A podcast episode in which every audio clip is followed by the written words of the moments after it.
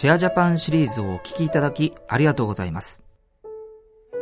前回は命の法則、人間の三重構造と魂についてのお話でした。今回のテーマは、各社型の世界への出現です。各社型とはどのような存在で、何のために、どのように世界に出現するのでしょうか。では、お聞きください。じゃあその霊的な会、ここに住む人々はどういう人か。このレベルにはまたさまざまなレベルがありますがいわゆる普通人間の普通に言っている霊界とは違います。スピリチュアルな界であり人間王国のさらに上位にある王国でありその界にいる方々そしてさらに上位の方々のことを通常知恵の大使方とかあるいは目覚めたる者各社方と呼んでおりますそしてその各社型のレベルになってもさらにいろいろなレベルがあります。ですから知恵の大使型各社型というのは人間界からさらにその意識を拡大しそして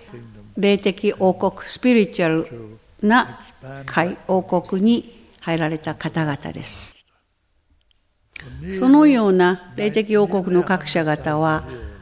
およそこの9万年から10万年ぐらいまでの間この世界の偏僻な高山脈や砂漠に住んでおられますそして彼らはこの世界に転生している彼らの弟子たちを通して働きかけてきましたつまり知恵の大使各社というのは人間でありますが完璧になられそして神の特質を表現している方々です。何度も何度も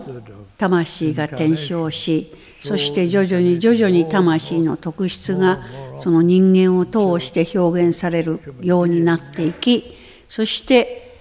人間そのものが聖なる存在となっていく、その過程です。で、これらの霊的王国の中の各社方の一人が定期的に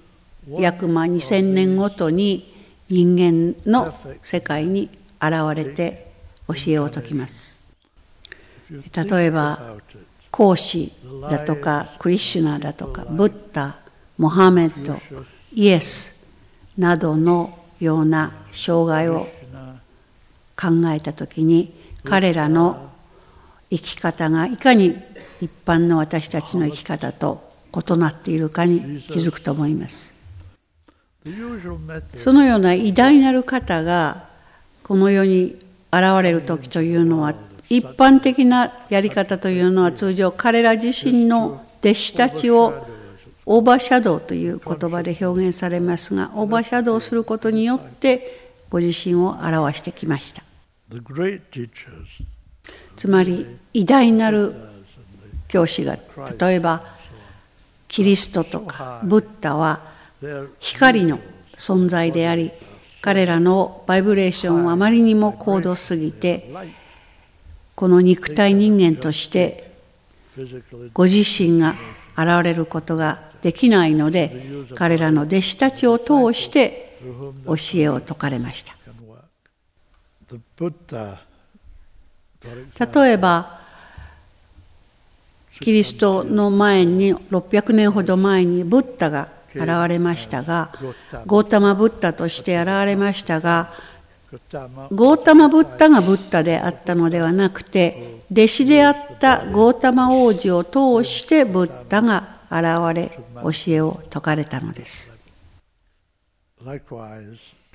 同様にしてキリストもそのブッダの600年後にあのパレスチナ地において弟子であったいわゆるナザレのイエス